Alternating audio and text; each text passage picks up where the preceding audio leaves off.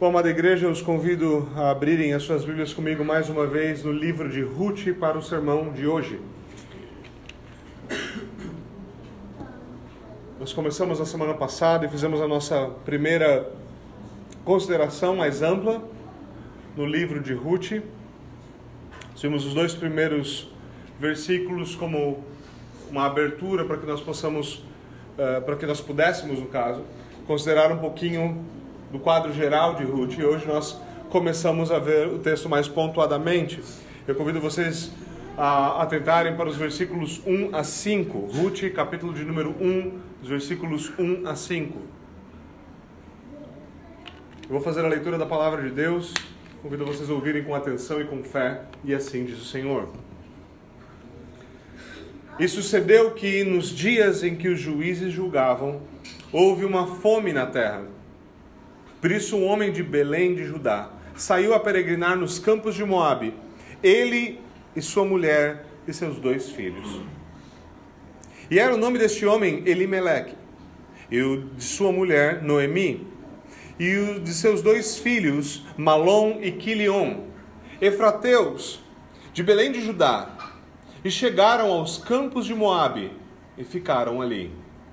E morreu Elimeleque, marido de Noemi e ficou ela com seus dois filhos, os quais tomaram para si mulheres moabitas. E era o nome de uma órfã e o da outra Ruth. E ficaram ali quase dez anos. E morreram também ambos, Malom e Quilion, ficando assim a mulher desamparada dos seus dois filhos e de seu marido. E amém. Senhor, nós te bendizemos mais uma vez pela tua palavra e pedimos que o Senhor, pela sua graça, abra nosso entendimento para que nós possamos compreendê-la, para que nós possamos ser alimentados por ela, para que nós possamos aprender a viver de acordo com ela. Por favor, Senhor, nós te pedimos em nome de Jesus Cristo e amém. Bom, meus irmãos, na semana passada nós vimos essa breve introdução, como eu comentei, Vimos o contexto, o tema geral de Ruth e agora vamos considerar o texto mais detalhadamente.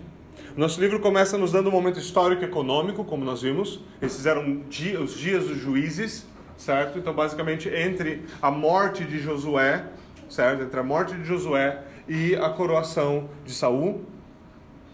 É aí que nós começamos. O momento econômico, obviamente, é uma fome, é, um problema econômico, obviamente. E o texto diz que uma família de Belém de Judá deixa a terra prometida e se estabelece nos campos de Moabe. Mas rapidamente a história da sua fuga, certo? A história da fuga dele, das suas dificuldades, das incertezas, ela transforma-se em uma história de morte. Primeiro, a família que estava se expandindo para três lares, agora é reduzida a três viúvas. Noemi, é, se vê, obviamente, longe do seu povo, longe da sua terra e completamente desamparada. Uma história que parece ter algumas algum tipo de, de incentivo, porque nós imaginamos algo bom, certo? Você lê a história de Abraão e você ouve que ele saiu para peregrinar, você sabe que ali vem uma grande aventura. E de fato, quando ele volta dessa peregrinação, ele volta muito bem. Isso acontece também com Jacó. Certo? Agora, o que nós encontramos aqui é completamente diferente. Ele sai, ele sai para essa grande aventura e daqui a pouco ela se vê completamente desamparada no meio dessa aventura. Mas é neste, neste exato contexto de juízo que o Senhor opera a redenção e que nós vemos então o Senhor traçando o caminho da redenção. Bom, embora o nosso texto não seja explícito, o nosso narrador deixa claro que o padrão de desobediência comum ao livro de Juízes também está presente aqui. Lembre-se, no livro de Juízes nós temos, um, temos basicamente um refrão comum Cada um fazia o que era bom aos seus próprios olhos. Cada um fazia bom o que era, o, o que era correto, melhor dizendo, aos seus próprios olhos. essa é a característica fundamental dos dias dos juízes. O povo de Deus havia peregrinado no deserto até chegar à terra prometida. O que havia sido prometido para eles? Bom, em Êxodo 3,17 o Senhor promete que eles iriam para uma terra que mana leite e mel uma terra abundante. O Senhor promete a eles: vocês vão morar em casas apaneladas, em boas casas que vocês não construíram. Vocês vão colher colheitas que não foram vocês que plantaram. vocês vão, vocês vão ter coisas que não foram vocês que conquistaram. Eu vou dar tudo isso para vocês. Obviamente isso vem com a exortação. Não se esqueça de que fui eu quem dei para vocês. Certo? Mas essa era a terra que havia sido prometida. Mais do que isso, a nossa história não começa apenas na terra prometida, nessa terra que manda leite e mel. Ela começa em Belém de Judá, literalmente a casa do pão. Essas são figuras claras, é importante essas conexões, são importantes para nos colocar no contexto. Essas são figuras do paraíso edênico. Essas são figuras do Éden. Por quê? Porque essas são claras figuras de um paraíso repleto de árvores frutíferas, repleto de comida, um lugar abastado, um lugar escolhido pelo Senhor, onde o seu povo é colocado e onde eles têm abundância. Era exatamente essa figura que a gente encontra em Gênesis 1 e 2. Adão é colocado com a sua mulher num lugar onde eles estão protegidos, estão debaixo do cuidado do Senhor, cheio de árvores, cheio de árvores frutíferas, eles podem comer de tudo com exceção de uma única árvore, lembre-se disso. Contudo, assim como na história de, de Adão e Eva, nós encontramos aqui desobediência. A infidelidade de Israel fez com que houvesse fome na terra. Fome na terra, lembre-se, essa é a casa do pão. E agora faltou pão na casa do pão. Certo? Faltou pão na casa do pão. Contudo, isso não fez com que Elimeleque clamasse a Deus em arrependimento. Lembre-se, Elimeleque o seu nome significa Deus é meu rei. Embora o seu nome diga Deus é meu rei, o que ele está fazendo? Ele está fazendo exatamente aquilo que é o padrão em juízes. Ele está fazendo aquilo que é correto aos seus próprios olhos. Ele prefere deixar a terra prometida em busca de leite e mel. Ele prefere deixar Belém, a casa do pão, à procura do pão. Essa é a escolha que ele faz. E ele leva sua família para buscar pão aonde? Em Moab. Em Moab. Isso é uma coisa que pastoralmente uma das minhas grandes preocupações é que nós estejamos suficiente familiarizados com a escritura para que quando nós pegamos um livro curto como Ruth e nós, le e nós terminamos a leitura dele, nós conseguimos pegar as referências cruzadas que estão ali gritando na nossa cara, mas a gente, porque ou, ou não entende, ou está com os olhos fechados, ou simplesmente não conhecemos o texto e por isso não pegamos. Quem eram os Moabitas? Os Moabitas eram o povo que havia negado pão para os israelitas quando eles saíram do Egito. É atrás desse povo que ele vai para buscar pão. Ele está na casa do pão. Mas ele fala: ah, teve um povo que uma vez negou pão para gente? Vamos lá. Vamos lá. Lá a gente vai encontrar pão. Os Moabitas eram aqueles cujo rei contratou Balaão para amaldiçoá-los, em, em Números 22 a 24.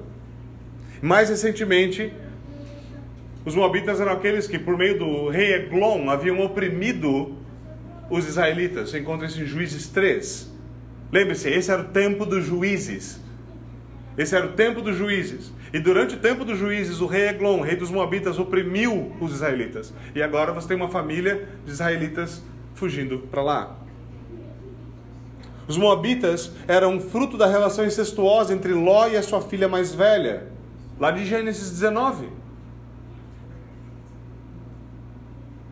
Logo o que acontece aqui, eles deixam o povo de Deus, eles deixam o seu clã, os Efrateus, eles deixam a adoração no templo, as promessas, e se voltam para fora. E foram morar entre um dos maiores inimigos do povo de Deus no Antigo Testamento. O texto diz que eles ficaram ali. E mesmo depois da primeira tragédia, da morte de Elimelech, eles ficaram ali por 10 anos.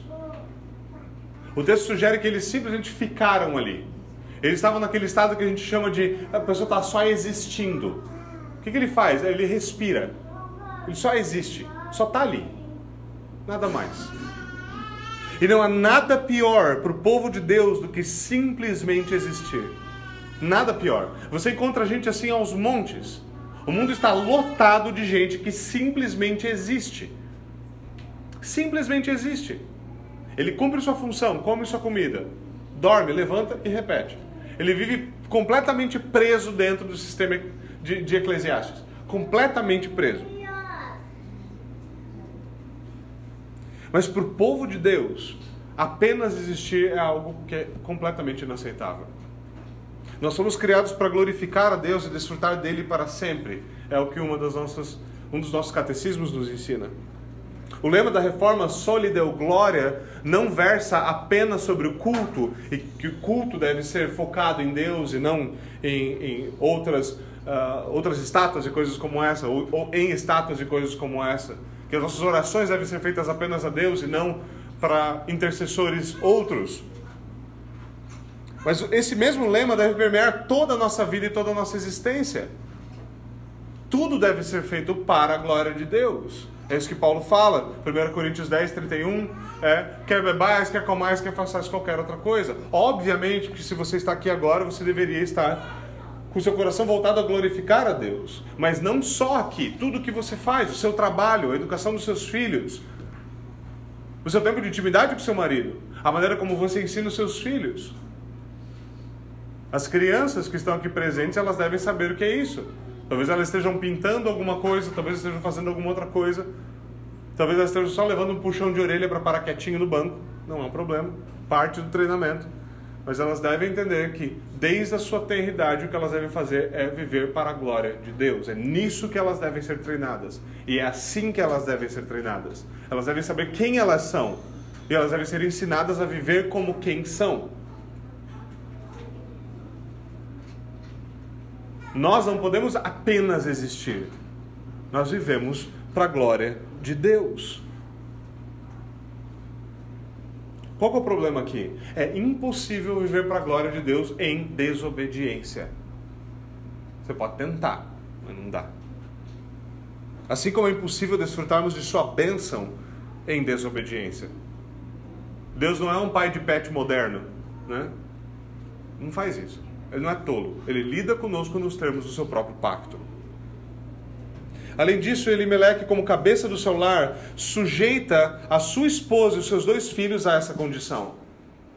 E sim, essa é a maneira adequada de enxergarmos isso.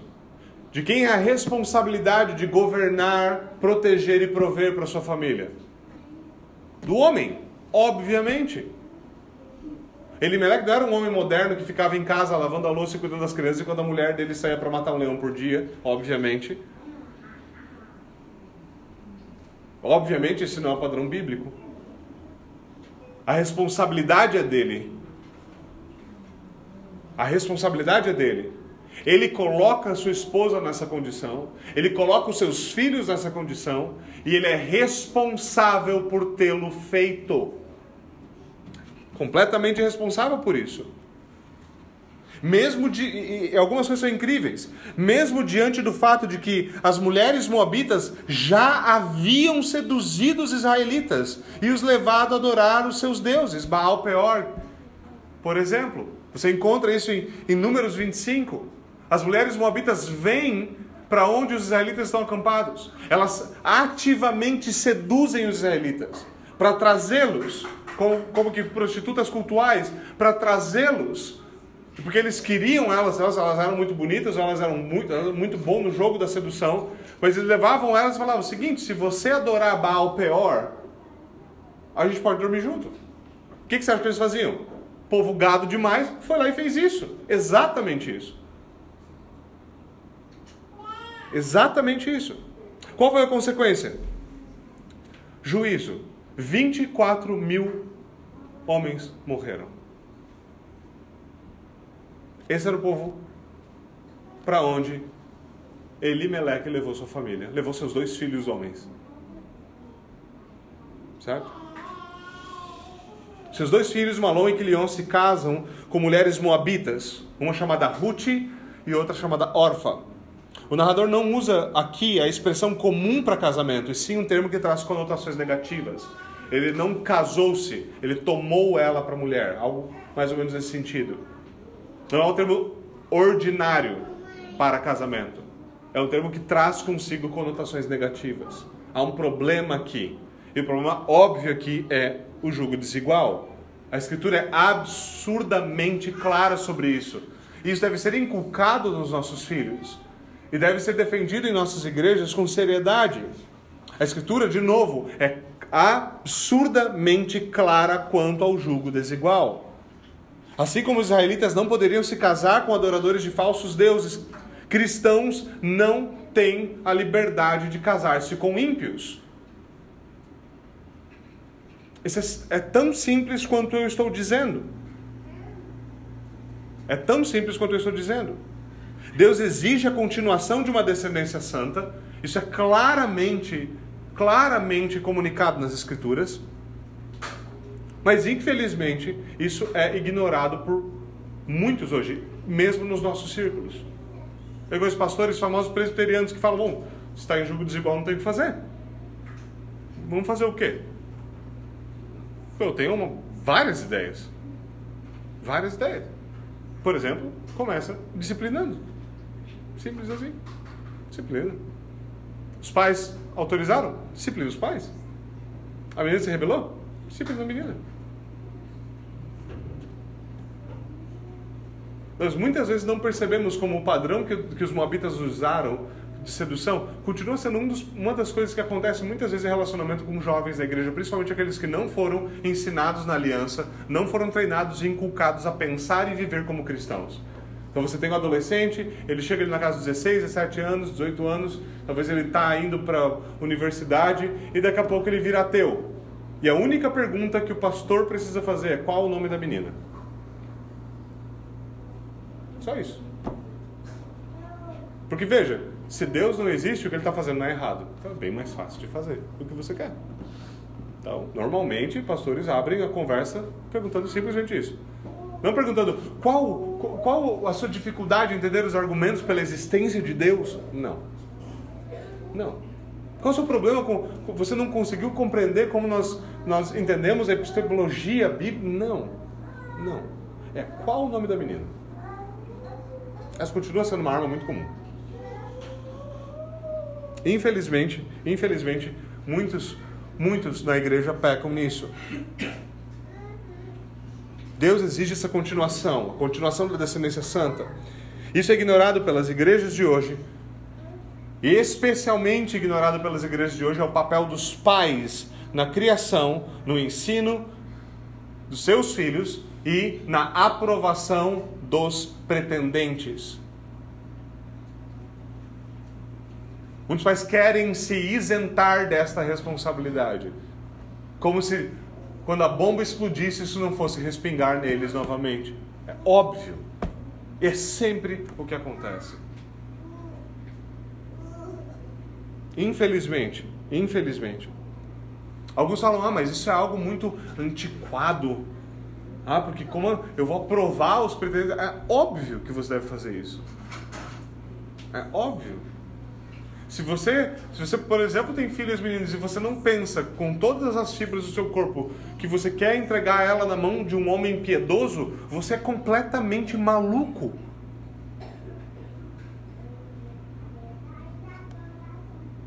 Agora, se você tem filhos homens, você deveria ter uma noção do que o feminismo fez com o mundo e com a igreja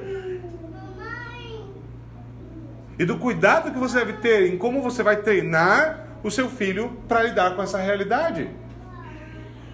E como ele vai ter de ser sábio na escolha de uma esposa piedosa, porque senão a vida dele vai estar desgraçada. Para aqueles que, que têm a, a, essa perspectiva bem clara e falam: não, eu quero criar meus, meus meninos para serem homens fortes Homens fortes, que sabem ficar de pé, que têm uma espinha dorsal, que têm sua opinião, que sabem defender sua fé. Homens inteligentes. Você vai ser obrigado a prepará-lo. Porque num mundo onde eu não sei o que está acontecendo, mas tem homossexualidade vazando pelo ladrão. Cada vez mais mulheres, menos homens. E boa parte dos homens já nem lembra o que é, que é um homem. O que acontece quando então nós começamos a colocar homens decentes, compromissados com a verdade, fortes, trabalhadores, inteligentes na sociedade? O que vai acontecer? Você acha que eles não vão ser, não vão ser buscados intensamente? Sim. A pergunta é como eles devem lidar com isso? É nosso papel instruí-los nisso. Ensiná-los a serem homens firmes, ensiná-los a caminhar mais como José e bem menos como Sansão.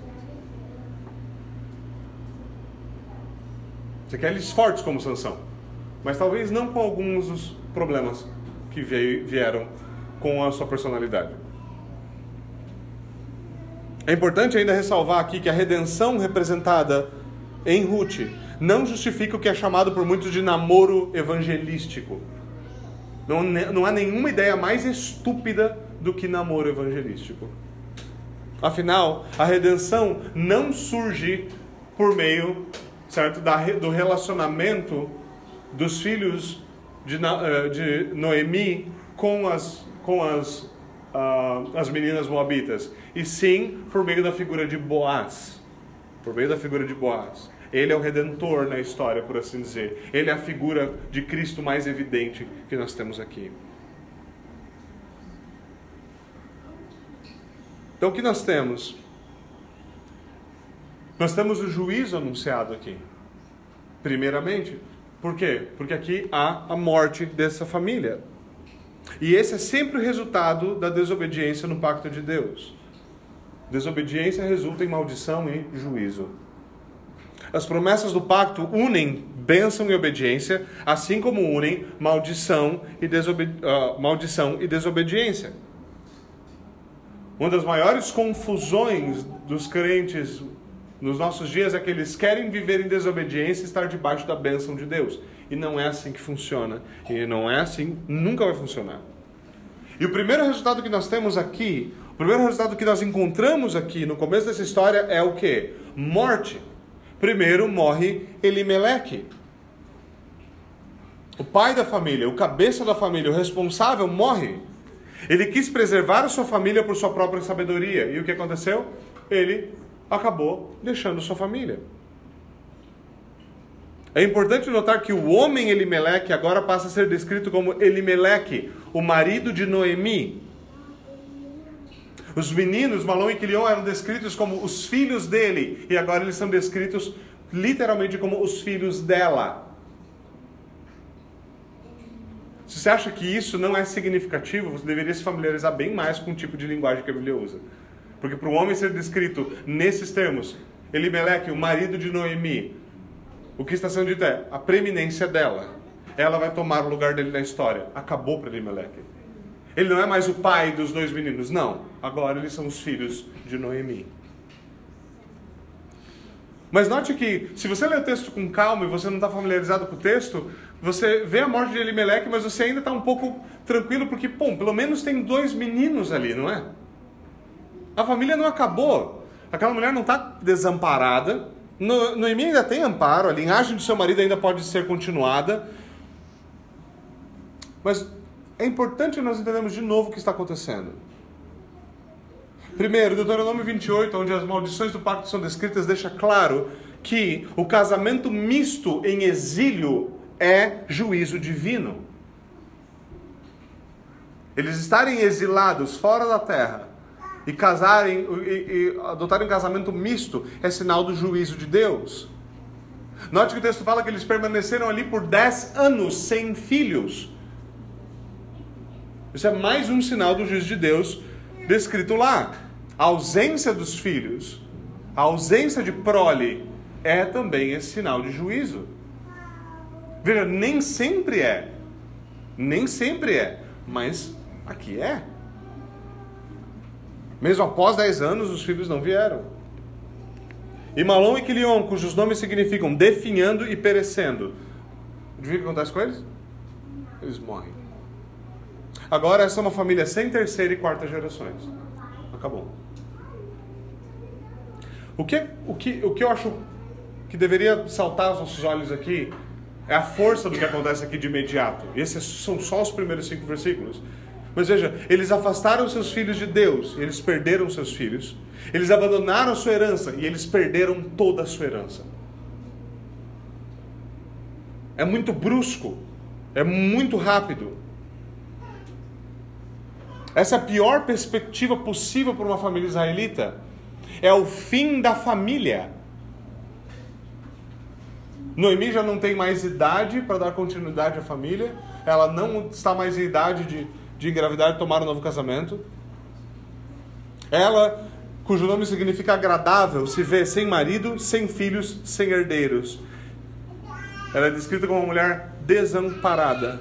Já em sua velhice, ela não tem um marido para consolá-lo, ela não tem filhos para tomar conta dela e ela não tem netos para alegrá-la.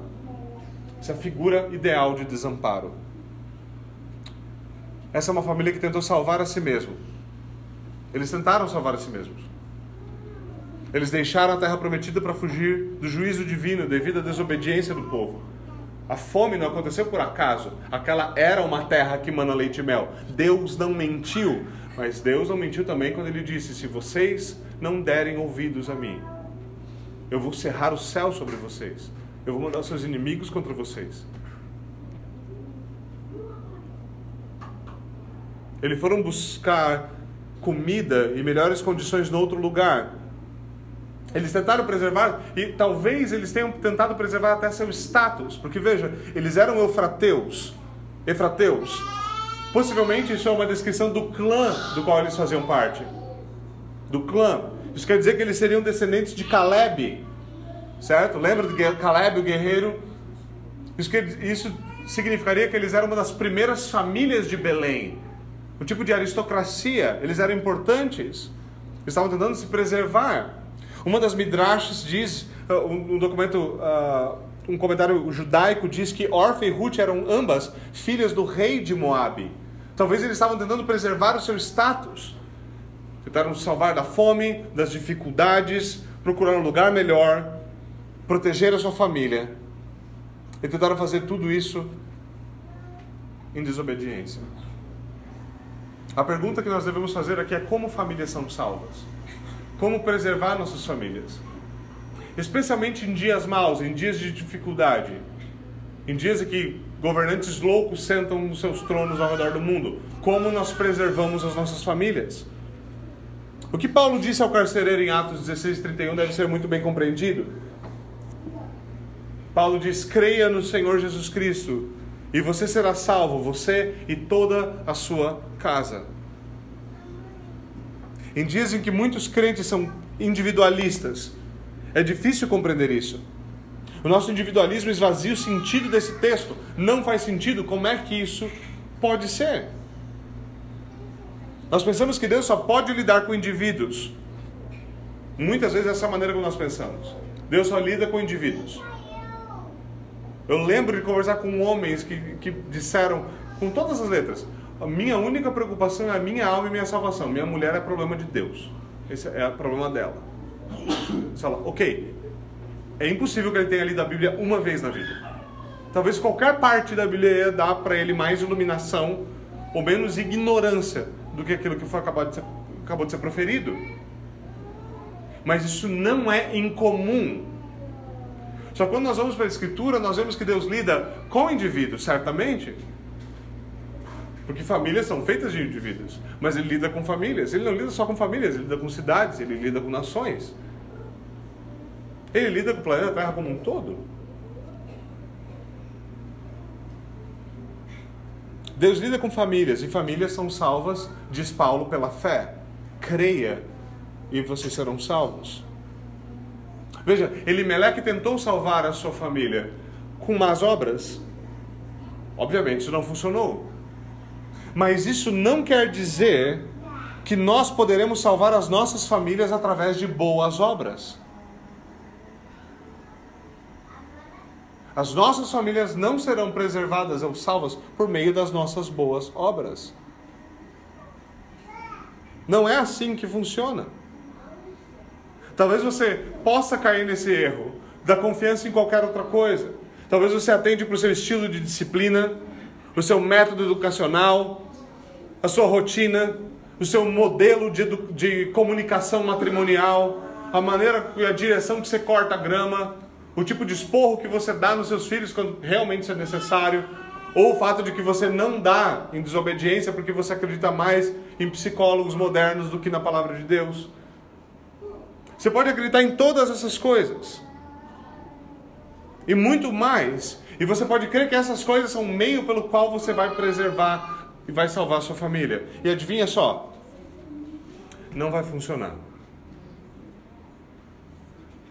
A nossa igreja tem um compromisso sério com a educação cristã e isso é uma das coisas que muitas vezes está atrelado à educação cristã. Nós não confessamos isso, mas nós vemos a educação cristã como um tipo de messias. É, é aquilo que o Rushd chamou de o caráter messiânico da educação.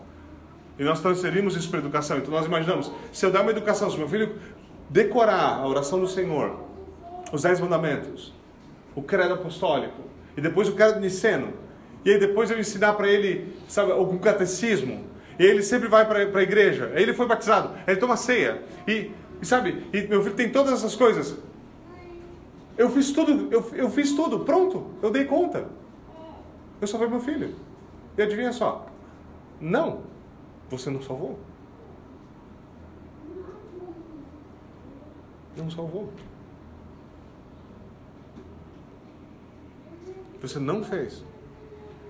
Lembre-se, nós não somos apenas justificados pela fé, nós somos também santificados em fé. Lembre-se que o apóstolo Paulo não diz que nós somos apenas salvos pela fé. Ele diz: o justo viverá pela fé. Veja, eu não estou dizendo que essas coisas que eu citei não são importantes. Obviamente elas são. Obviamente elas são. E você vai ter de tomar escolhas difíceis nesse sentido. Certamente. Toda família tem de fazer isso. Mas tudo isso deve ser moldado pela fé em Cristo. Tudo isso deve ser o transbordar dessa fé. Deve ser o resultado dessa operação. E isso vai necessariamente dizer, querer dizer, que a nossa confiança e a nossa esperança não estão nos métodos adotados. Não estão, não. A nossa confiança e a nossa esperança está em Deus por meio de Cristo Jesus. Se você está disciplinando seu filho com a sua cabeça te dizendo assim, eu vou fazer isso porque eu sei que se eu fizer isso, isso basta. Isso vai, isso vai ensinar meu filho a amar a Deus. Não, isso vai ensinar ele a se conformar externamente à lei de Deus.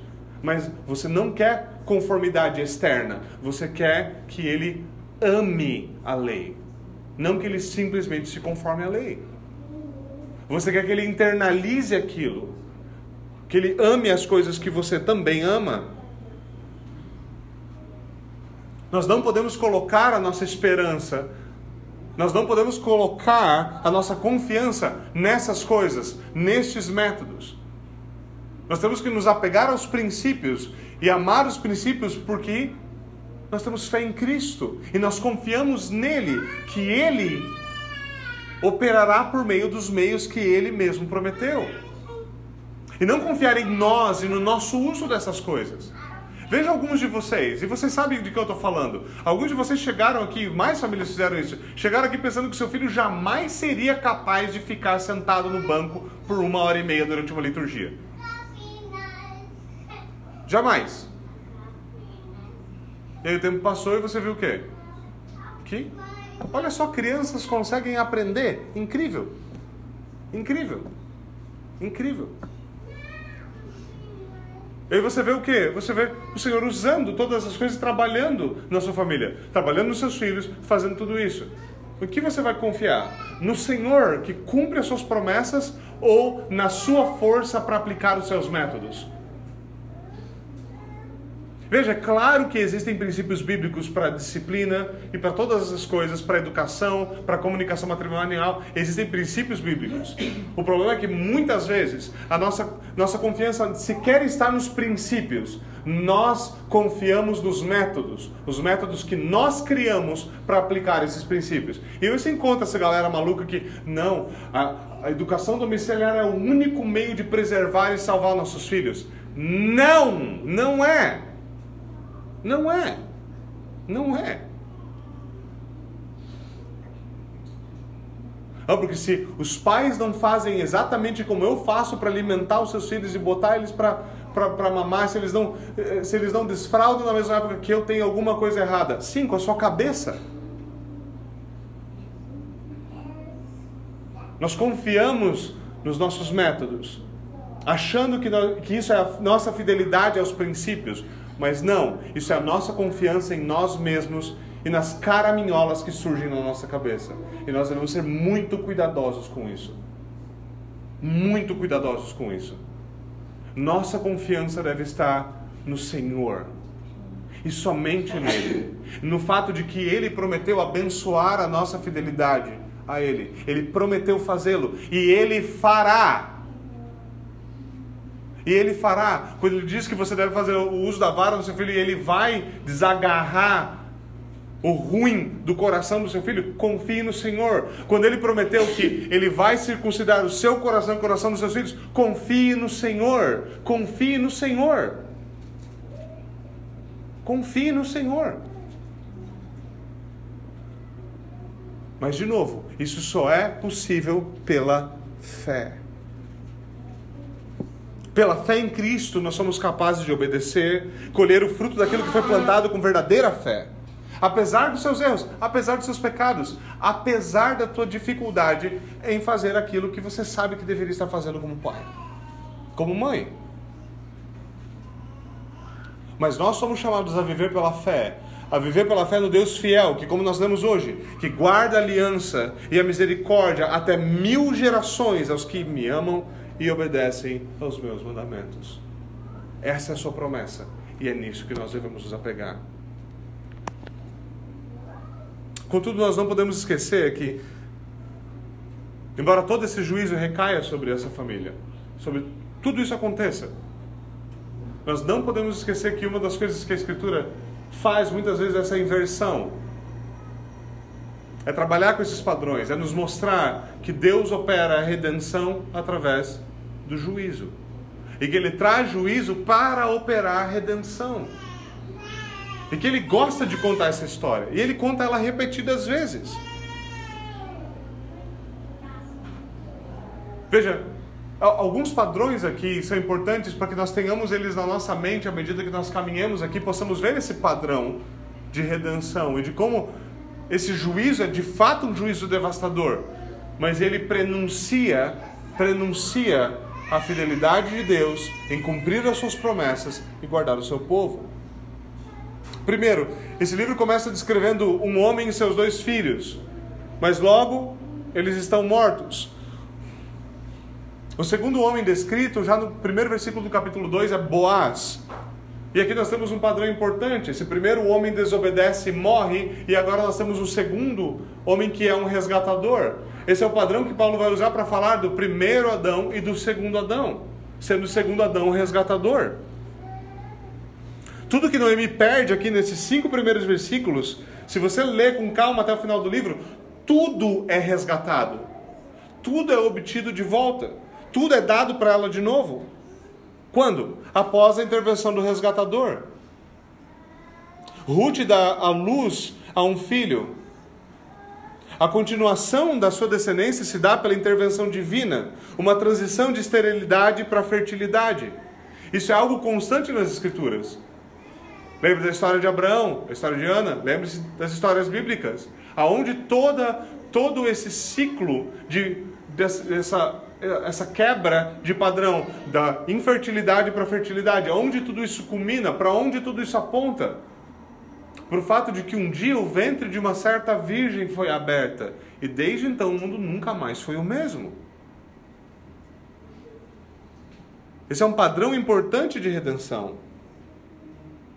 Eles saem de Moabe, um lugar de morte, e eles voltam para Belém, e lá em Belém nasce um menino que é o avô do rei Davi. É a continuação da descendência santa, da promessa de Deus. Esse é mais uma vez um outro padrão comum na Escritura, o padrão de morte e ressurreição. A família dela morre, a família dela acaba em Moabe e o Senhor traz uma família de volta para ela e a entrega no seu colo de novo a sua descendência.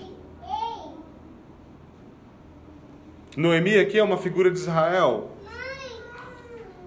A sua viuvez, as suas dificuldades revelam a realidade de Israel. Como o povo está desamparado sem o Senhor.